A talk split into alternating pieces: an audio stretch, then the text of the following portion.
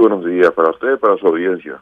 Bueno, estaba realmente eh, eh, analizando un poquito, lo escuchaba el vicepresidente de la República, decía recién en relación a la, a la ley que presentó el Ejecutivo. La llaman eh, ley garrote, ley mordaza, pongámosle el calificativo que uno quiera. ¿qué, ¿Qué opina al respecto, doctor, de lo que se ha propuesto de parte del Ejecutivo en esta ley? Bueno,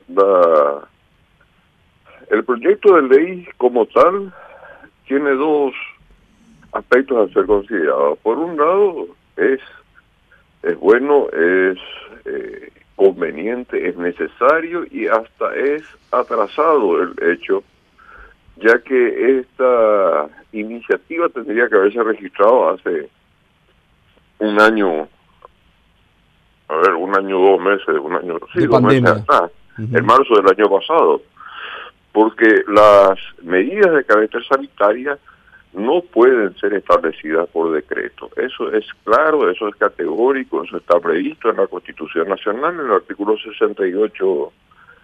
Eh, y sin embargo, el Poder Ejecutivo vino gobernando vía decreto desde, este, ese entonces. Es decir, eh, mediante este proyecto, hoy el Poder Ejecutivo reconoce que actuó mano militar y es decir, sin, sin ningún tipo de este, amparo legal al establecer restricciones a derechos fundamentales por vía de decreto.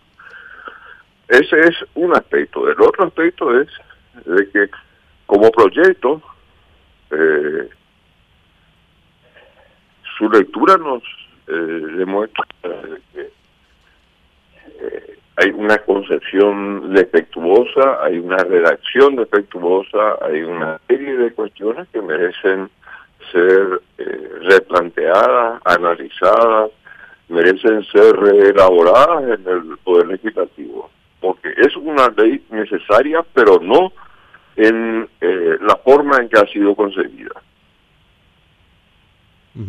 Eh, estaba diciendo recién, eh, doctor, que existe una mezcla realmente, al menos en la redacción, y es lo que yo puedo entender a simple vista, en donde se habla de una, primero que todo, de una ley temporal, temporal, por otra parte, donde... Perdón, perdón, perdón, es cierto, el, el artículo dice de que es una ley que tiene una vigencia transitoria pero los parámetros de transitoriedad que establece no están definidos. Dice mientras dure la emergencia sanitaria, pero no dice quién debe este, decidir la terminación de la emergencia sanitaria. Las leyes transitorias deben tener fecha cierta de terminación y son susceptibles de renovación por plazos similares o este, inferiores, pero no se puede dejar librado al criterio del inter, la vigencia duración de una ley de esta naturaleza. Eso desde el punto de vista de su redacción. sigamos, por favor.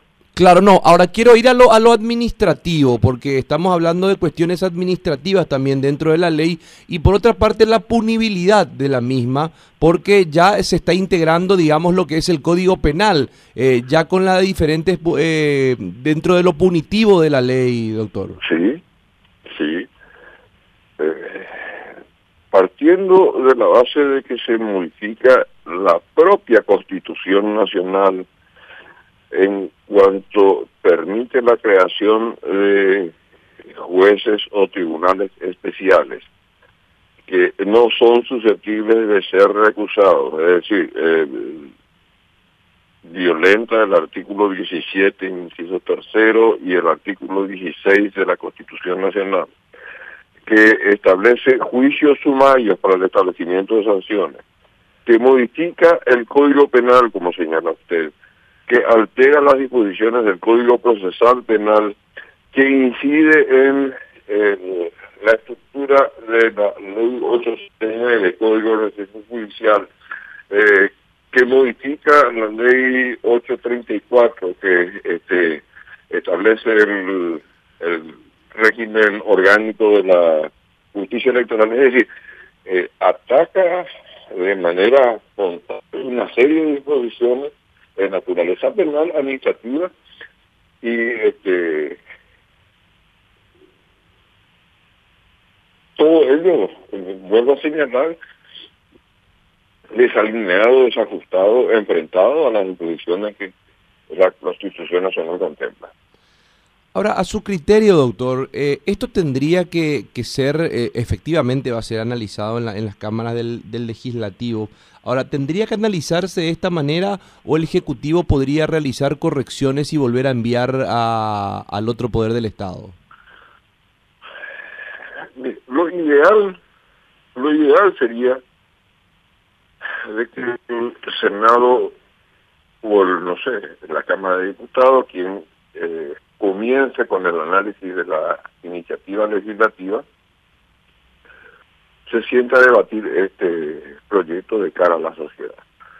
Se siente eh, a debatir considerando este proyecto absolutamente desechable y eh, a partir de del debate que se realice con la sociedad, que se realice en el ámbito universitario con referentes de, las universidades del país, se elabore un proyecto que sirva de herramienta, y voy a repetir algo que ya dije, que sirva de herramienta para eh, protegernos del virus, pero también para protegernos del gobierno.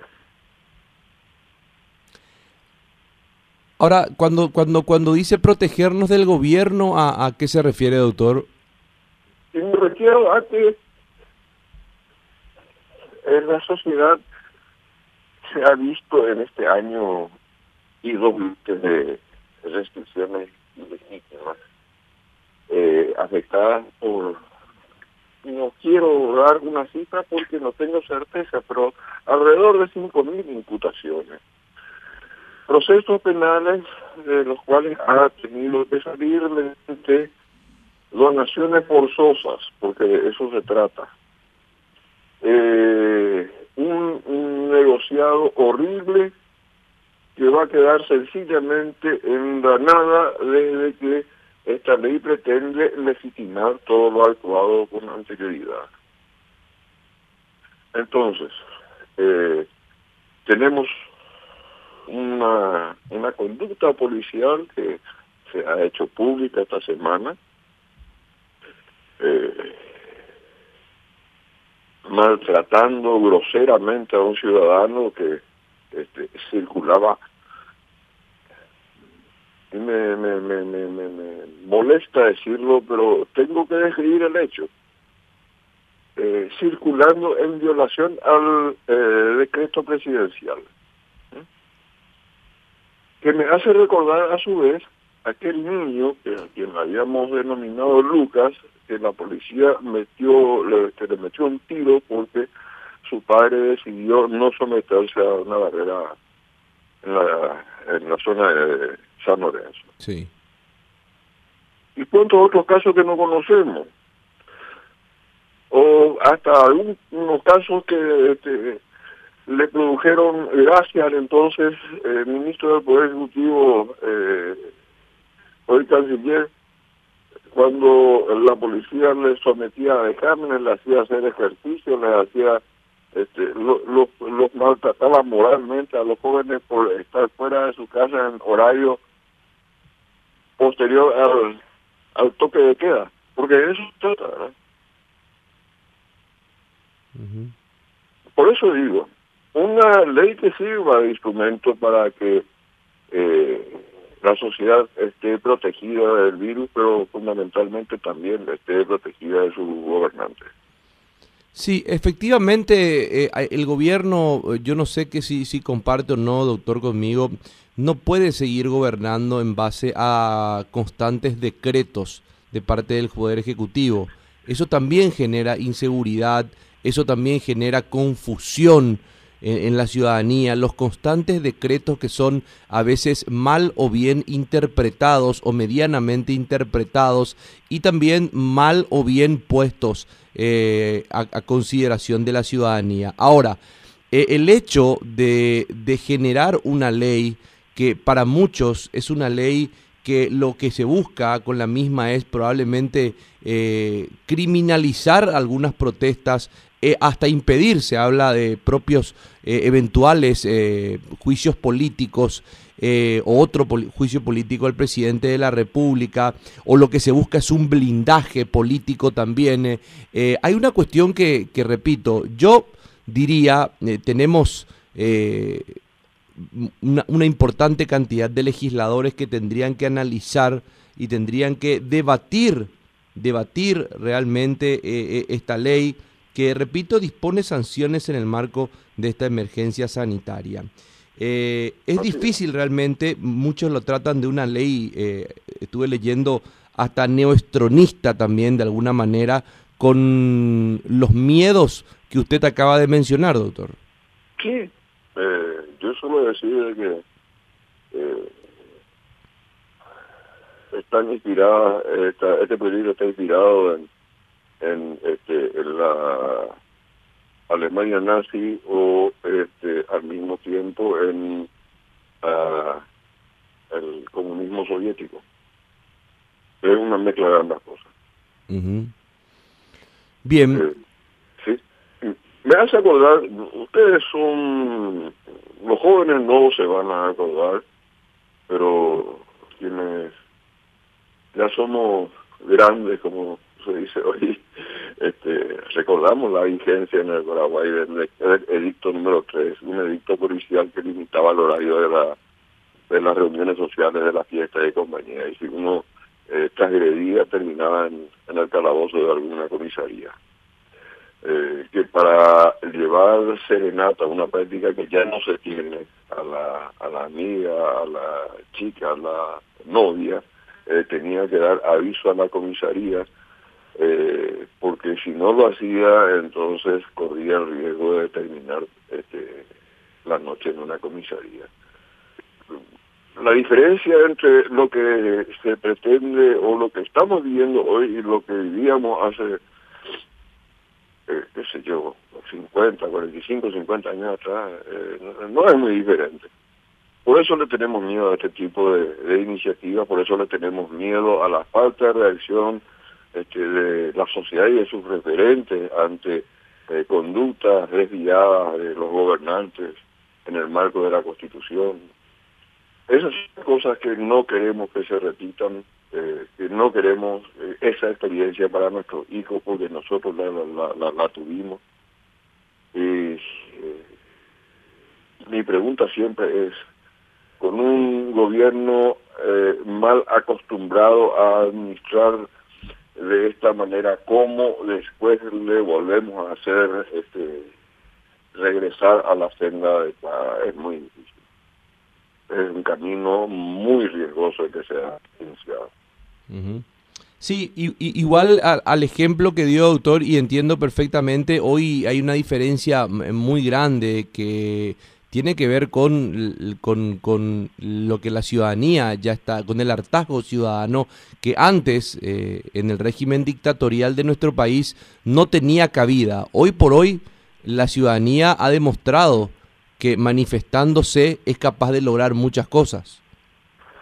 Sí, es cierto, es cierto, y es, es, es importante.